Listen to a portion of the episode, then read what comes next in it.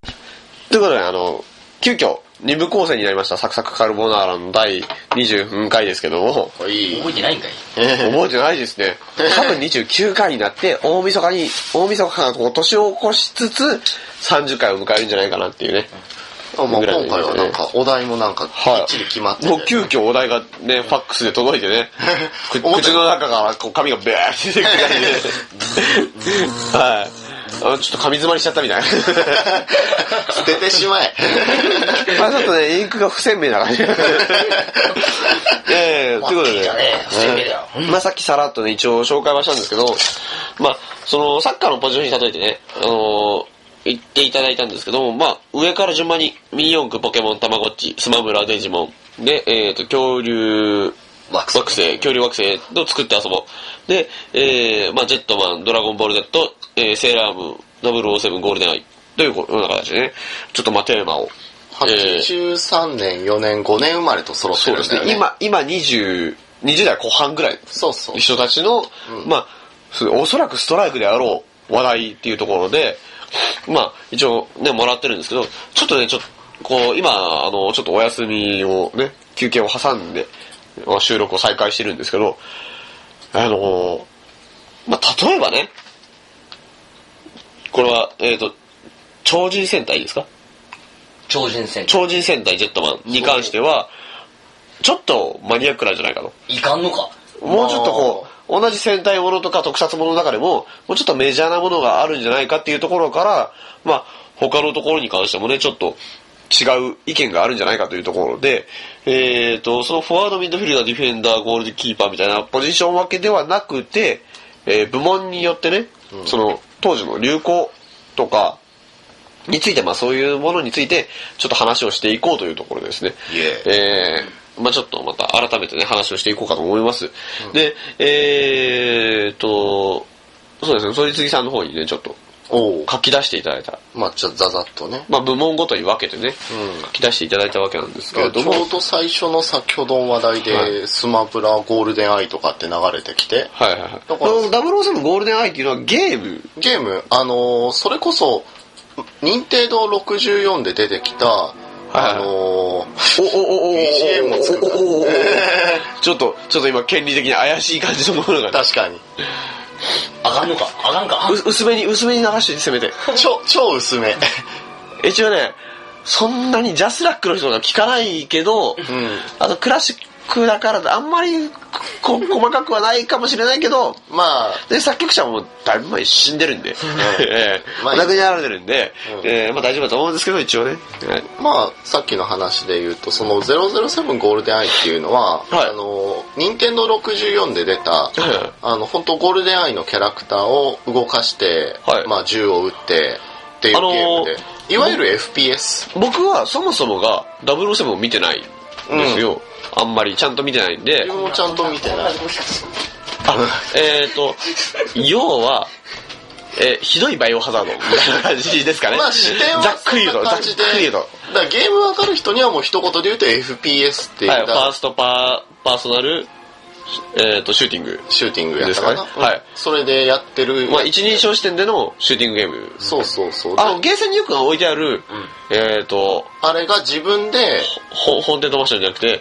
ハウス・オブ・デッドみたいな。そうそうああーれがもちあろあいうん自分で足も動かすよっていう、足も動かして、うん、足もにこうコントローラーを持たせて、だからこのまあ端的に言うともはうい2人、あのはい、どうぞ。 ごめんねいやだから足もがねこうやってあのもういい、いい。膝を立て流るせ よ。膝からミサイルとか出さなくていいから。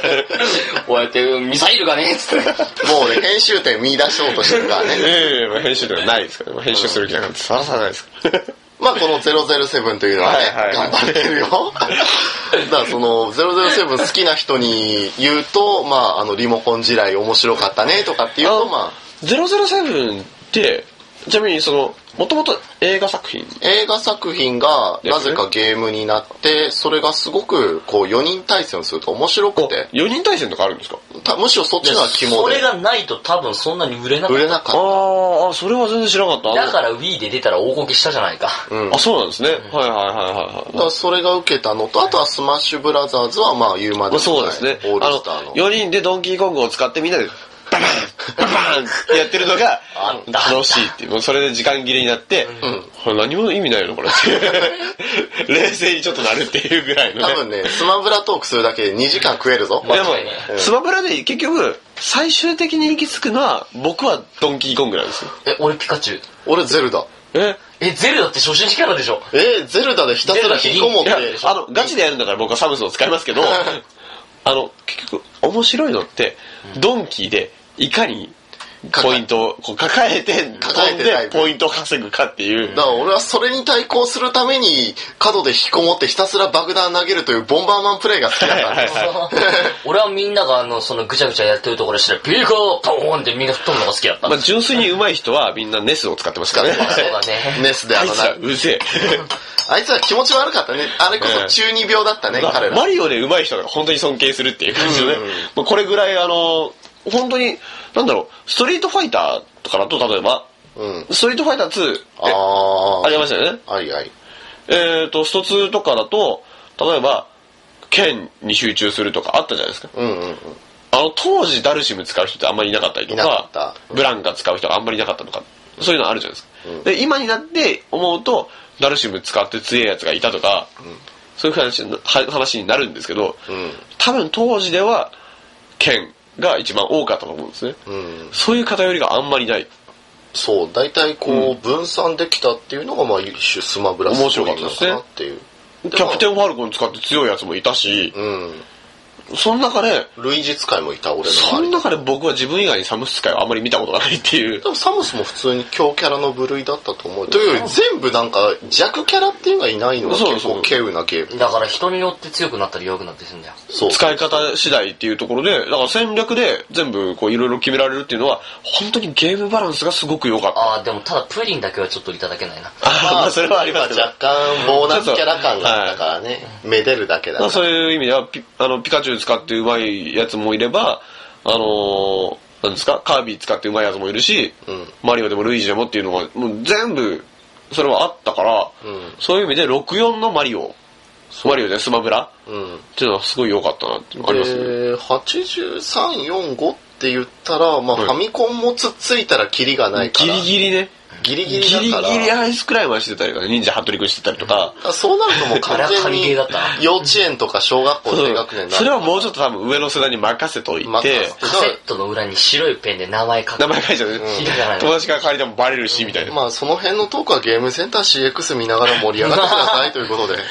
まあ、あの、本当に、でも自分らの世代で、例えば小学校低学年ぐらいですかね、ゲームやり始めたっていうのが、本格的にが。だからいわゆるスーフスァーミファミとゲームボーイぐらいだと思うんですけど、うんだから自分メモに書いたのはだから初代のグループでできた「マリオワールドゼルダの伝説」F0 はいはいはいこういった類とかがやっぱ印象強いなってそういう意味では、RPG じゃないんですよねあ。ゼルダがどっちかというとこう RPG 寄りではあるけどいや、もちろんあの出遅れただけで結局ファミコンのエンドのところで「そうでドすねラクエ4」が出そのて後るドからラクエが出てきて、まあ、ドラクエ4もね、あの、行列ができてっていうのがありましたけどうあど、の FF6 の社会現象がやばかったよ、あれマジで。そうだ FF の56は本当にすごかったなっていうのはだからドラクエ FF がものすごい時代を作ってでそうテイルズスターオーシャンが違う流れはい声をつけるって概念であるとはいはいはいはいかアクション性のまああ、る容量がね RPG とか、うんあの開発環境が変わってきてとかもあります技し、術革新につながっていったのはかあいつらだとまあ、思う一し応あの若い世代のために言っておくと,、えー、とドラクエ4とかギリギリスーファミの、えー、と FF の56、えー、ドラクエの56ぐらいのところに、5までかなうんぐらいのところに関してはそのお店での予約とかっていうのがあるにはあるけど先着順だったりとかそうああとんまインりターネットで買うっていうのがなかったんで、うんそれプラス、パワーメモリー内蔵だから、ゲームソフトなのにハード並みに高え。そう。1万円とかしちゃったんです。あの、スーファミの、ね、ロックマン X とかね。スーパーファミコンのセーブ機能のついたやつは、1万円を超えるものがザラにあったっていう。だからそれ格ゲーとレーシングゲームだけだったな、ほとんど。で、まあその関係でちょっと、あの、行列ができたりとか、今もね、あの、新しいハードができ出てきたら行列とかもありますけど、ただちょっとニュアンスは変わってきてるねそう、ちょ本当に新聞に載るぐらいの行列が、えードラクエの特に3、4ですね。うんそうねあありましたそこで爆発した、は。うん、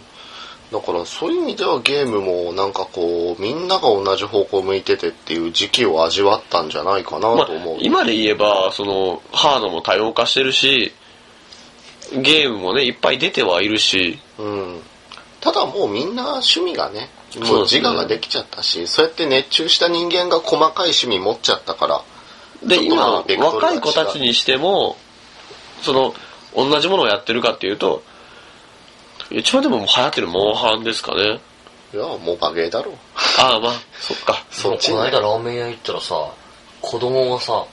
ちょっとなんか、マリカーやっててさ、横にいたおばあちゃんに、あの、DS の。もう、もうご飯食べるからやめなさいっつってはいはいはい。あ、そこはなんか、家庭が外に出ちゃってるぐらいの感じもあるんですね。ううんえー、ちょっとそのゲーム事情っていうのがありつつ、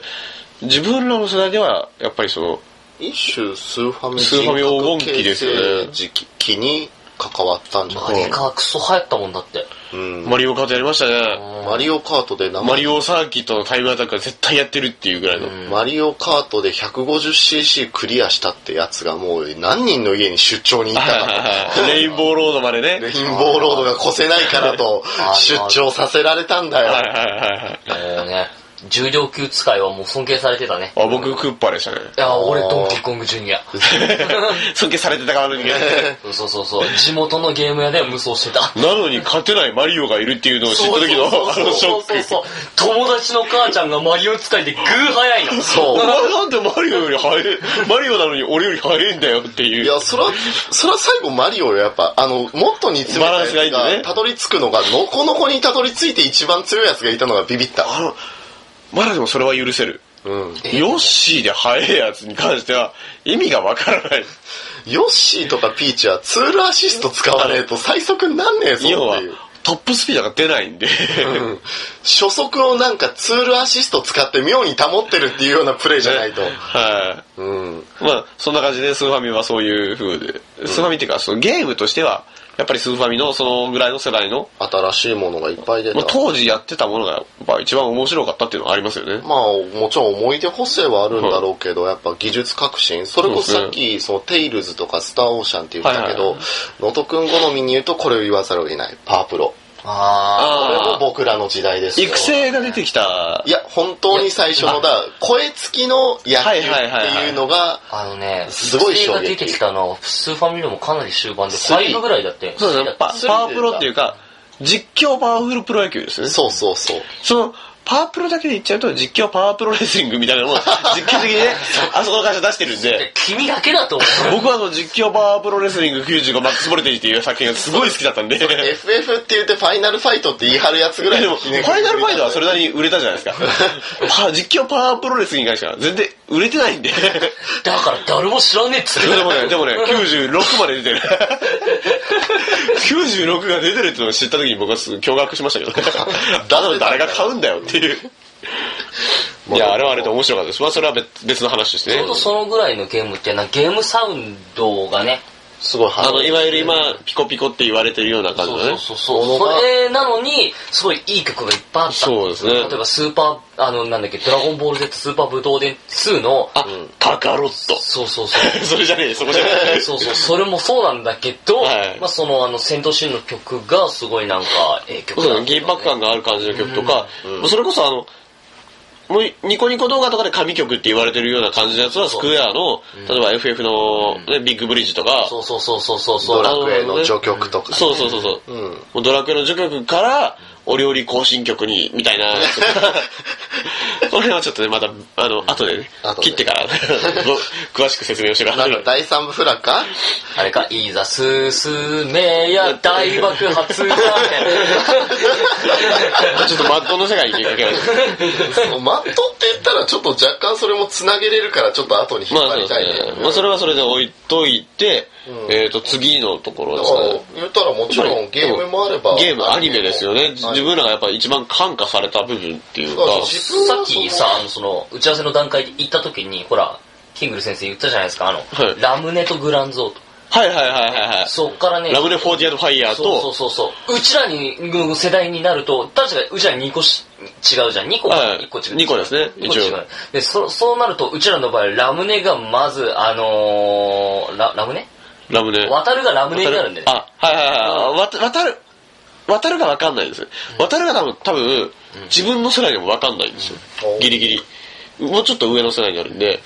それかあらの、マシンエルで渡るね。じゃあうちらがラムネになってでグラウンゾートが勇者シリーズだとかそのエルドランシリーズだとえかっとあるわけよ、、揚げ玉は、あ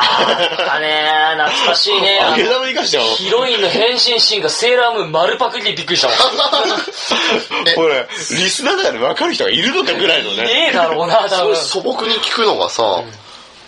いわゆるテレ東の6時から7時の間にやってたアニメ黄ってこ金と期だよ、多分。うんは OK なのかそなこ、そこで大丈夫です。ああやっぱそこは全国一緒だったのかな、で、あとは再放送枠でもうちょっと5時台とかで、小学生が帰ってきて見れるような。よし毎週水曜日はみんなね、あのね、4時にはお家帰ってた。なあーぜかっていうと、4時からドラゴンボール無印の再放送があったのよはいはいはい。で、そんで7時になると、晩ご飯食べ、一緒晩ご飯をそこかっこんでテレビの前かじる。そうなんですよ。だって、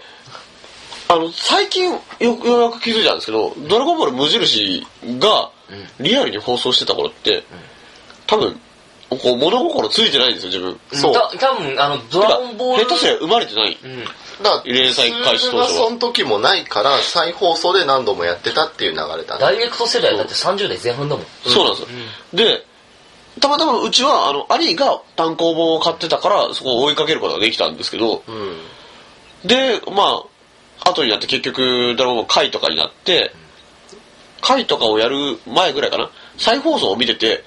あれ、このエピソード知らないぞっていう回が結構あるんですよね。ああオリジナルがねあのガーーリックジュニアが。ガリックジュニア、ガリックジュニアはギリギリ知ってるんですけど、えっ、と、ガリックジュニアは多分リアルタイムで見てたんですけど、あのーご飯の修行をピッコロさんがつけてるうんっていう時に、ご飯が、あの、泥棒するんですよ。八百屋に行って、あの、なんか、近くの、近所のガキかなおうおうが、こう、八百屋の表にいて、で、ご飯が裏っ側に行って、ちょっと騒ぎを起こして、その間にその子供が盗みを、みたいな、そういうのがあって、あれいいのこれっていう。アニメで。アニメで。マジで覚えてねあと、ピッコロさんが自分で分身して修行するっていうシーンとか、ああお互いで分身同士がえ。そうそうあそっうたあったあった。それは覚えてる。なんか展開でもやってたね。うんうん。そういうシーンは覚えてなくて、てか、え、分身までできちゃうのっていうのもあるんです けど、結構あの辺からあの結構ねせあアニメが何でも許されていた時代感が出てる ね武力デフレってやつだね。あり ますね。まあそのせいでね、鳥山さんは結構苦しんだみたいなのありますけど、だからまあ、ドラゴンボール世代。でもあるしだから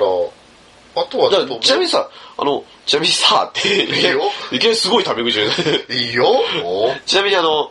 ジャンプはいですよね、やっぱり一番売れてたの、っていうか、その一番流行ってたのは。何が載ってましただから若干自分ちゃんと読み出したのが遅いからだからルロケンといはかいまで行くと黄金期じゃなくなってしまうから全然面白かったんだけど本当に売れてた頃から見ると黄金期じゃないらしいからうちらの世代がダイレクトだよ。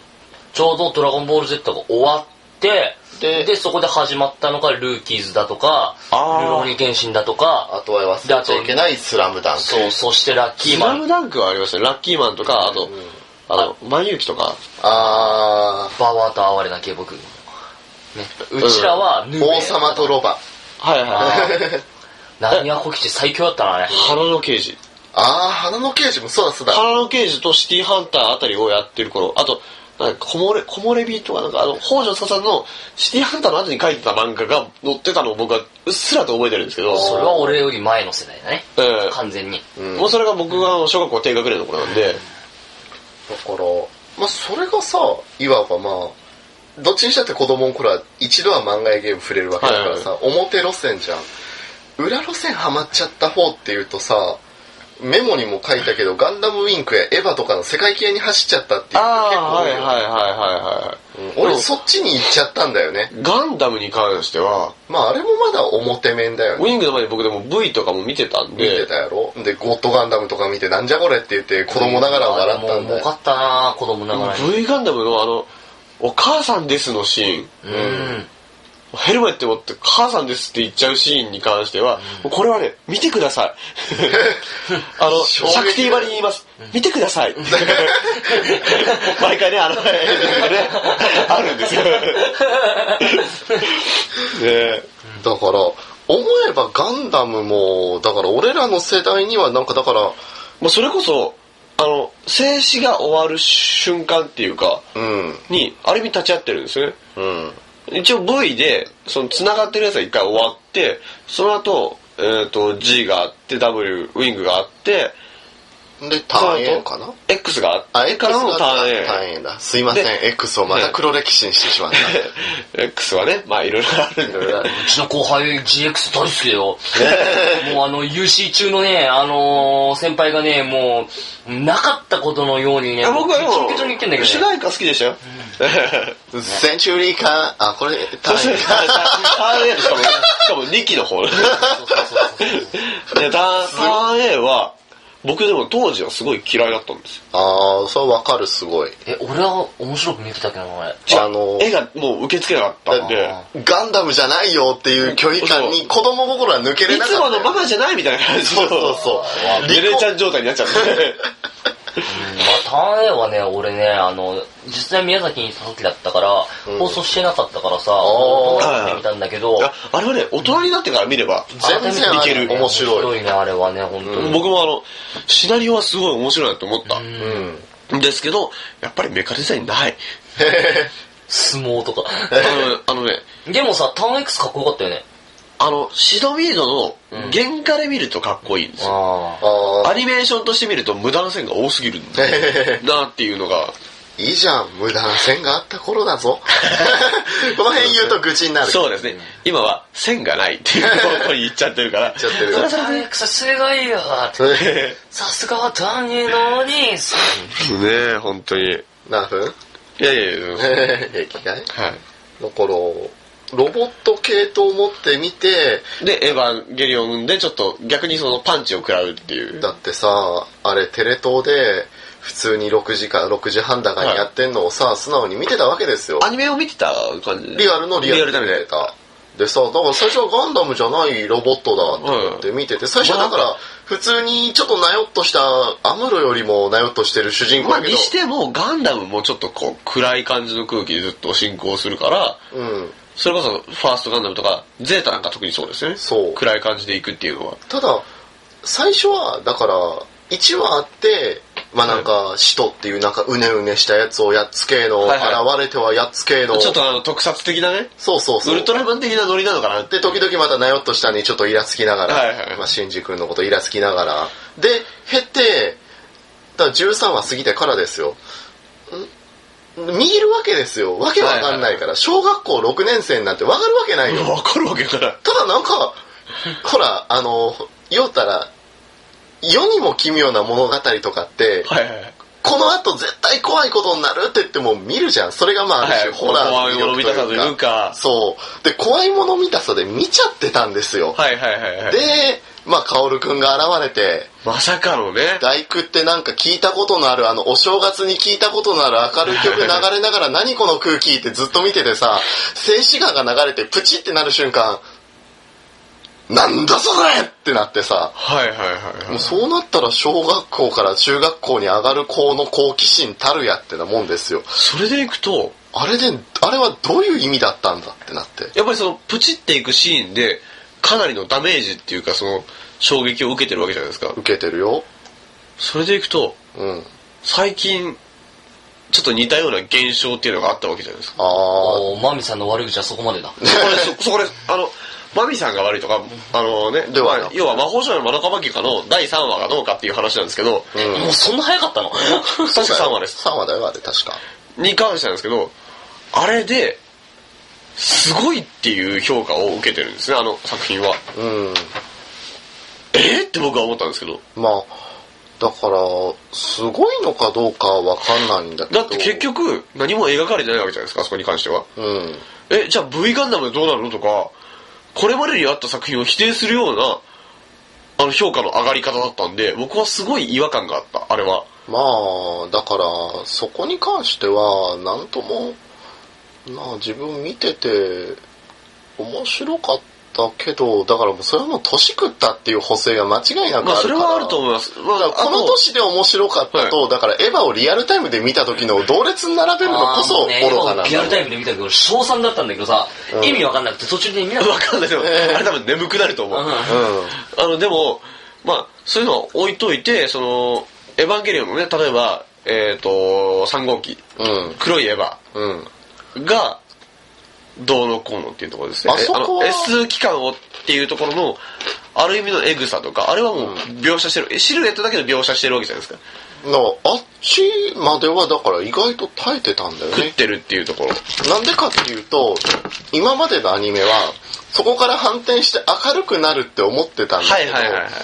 だよ要はそうじゃん。新必殺技をつけた的な延長戦がえらくグロくなったんマジンだ。ガーだといえばグレートマジンガーが来て助けてくれるみたいなのそうがあったあったわけだしっていう。それがなんか裏切られたのもギリギリ小学校6年生耐えたんだよ。はいはいはい。なんか、俺そこでだいぶみんな陥落してったんだけど、それも意志があったんだろうはな、いはい第はい二次成長期的な。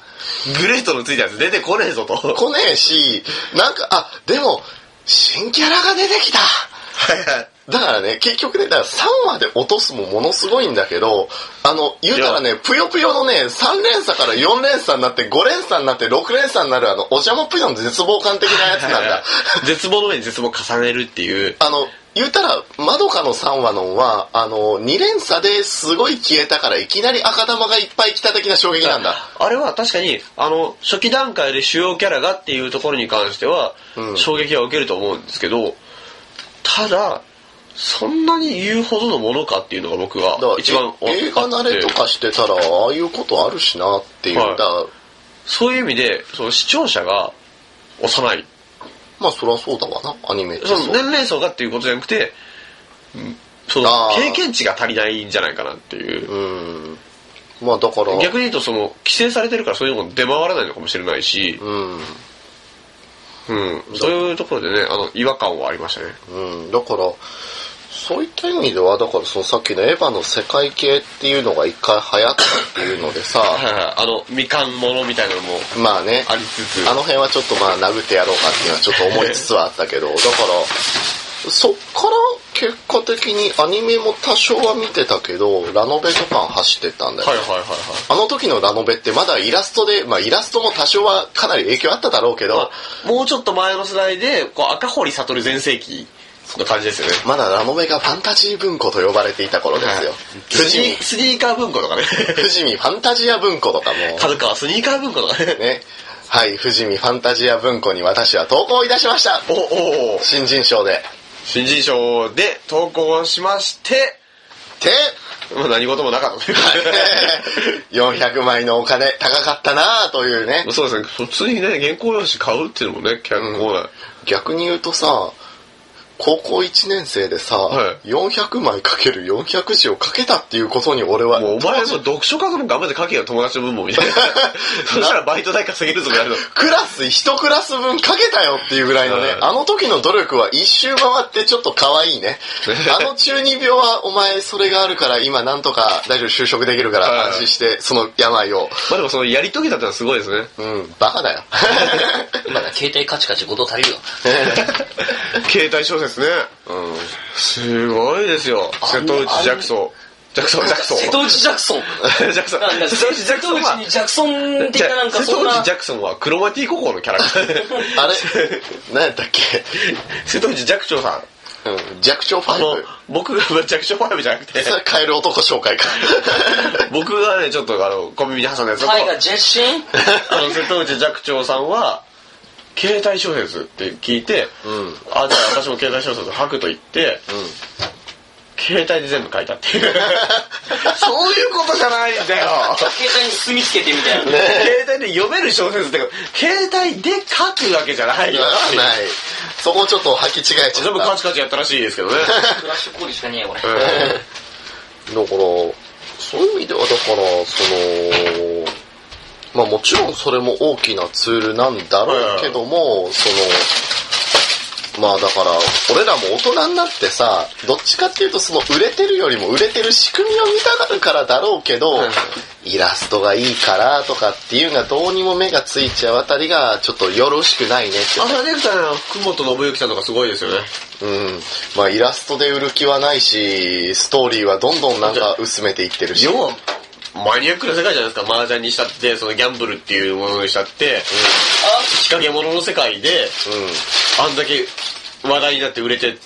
まあ、あの、ちょうど今日のお昼ですか、い近代麻雀読みましたけど、まあ皆さん見ましたか って。また、ついに針針ががね1枚切られましたよ。おー動いた 動いた。すごいだ。急走。おおこれ以上いっちゃう。 いや、違う違う違う。あのね、ついにあの灰を鷲津さんが落としてから、赤木がどうするかという。う。おーはい。ね。まあ、まあ大丈夫だよ。えーっと、その辺の話を僕が最後に見たのは3ヶ月前なん ですけど、変わってねえじゃねえかっていう。急走ってことはまだ何3曲いってるかな何3曲は言ってるな。んそうですまだバラバラだろ、手配が。えーうん。あのー、つい に動きました。ちなみにその鷲津杯うんぬんの話、その今ね、あの、赤赤木っていう漫画では鷲津さんっていう人とずっと戦ってるんですけど、うんまあ、あの、中ではちょっと特殊な牌が使われてまして、えー、と、ねまあ4枚、1つの牌が4枚キンずグルつ。君、キングル君、いいよ。あの、ろえっ、と、1回の麻雀に6年間かかるというすごい麻雀をやってるんでいいじゃないか。そうですね。うんまあそう。鷲津麻雀知ってる人は知ってるから。僕が学生時代にその牌を、出たっつって使って、うん。飽きたんだけど、うん。まだずっと続いてるっていう。 あれ簡単だよ。あのー全部の牌、1枚だけ、あの、ほら、よく、青いし、なんか丸っぽいちっこいあるあるああれ、るあれを1個つペタペタペタって貼って、はい、これがオープンって言ってやれば、簡単にいやいやできるいや、違うんです。本物を使ったんです。マジで1万2000円ぐらい出して、犯罪4万円。今、のあやつは、あの友人がね、買いまして、あー、と当時に、あの、純正のやつ4万円だったんですけど、うん。それをね、あの、かそいつが買ったんで、うんやろうっつって、あの、ティッシュの箱とか使 って、即席でね、あのセットを作ってねやったんですけどね。まあ、まあ、バカです。 まあこういう思い出話をしてたら、もうどんどんいろんな。キリがないんじゃでんね。うん。ええまあだから漫画とかも、だから結構こう、また一つ時代があったっていうのはあるね。そうですね、ちょっと、あの、だいぶね、話が多岐にわたりつつあるんで、うんえっ、と、1ジャンルごとに、うん。何が一番だったか、自分の中で、あっあて。いうのにちょっと絞っていきましょう。じゃあどうする、絞っていく感じで、えー第3部。第3部に いっちゃいます。もう、年末いらなきね。そんな感じで、ねえー第3部、えー嫌がりながら聞いてください。 はーい。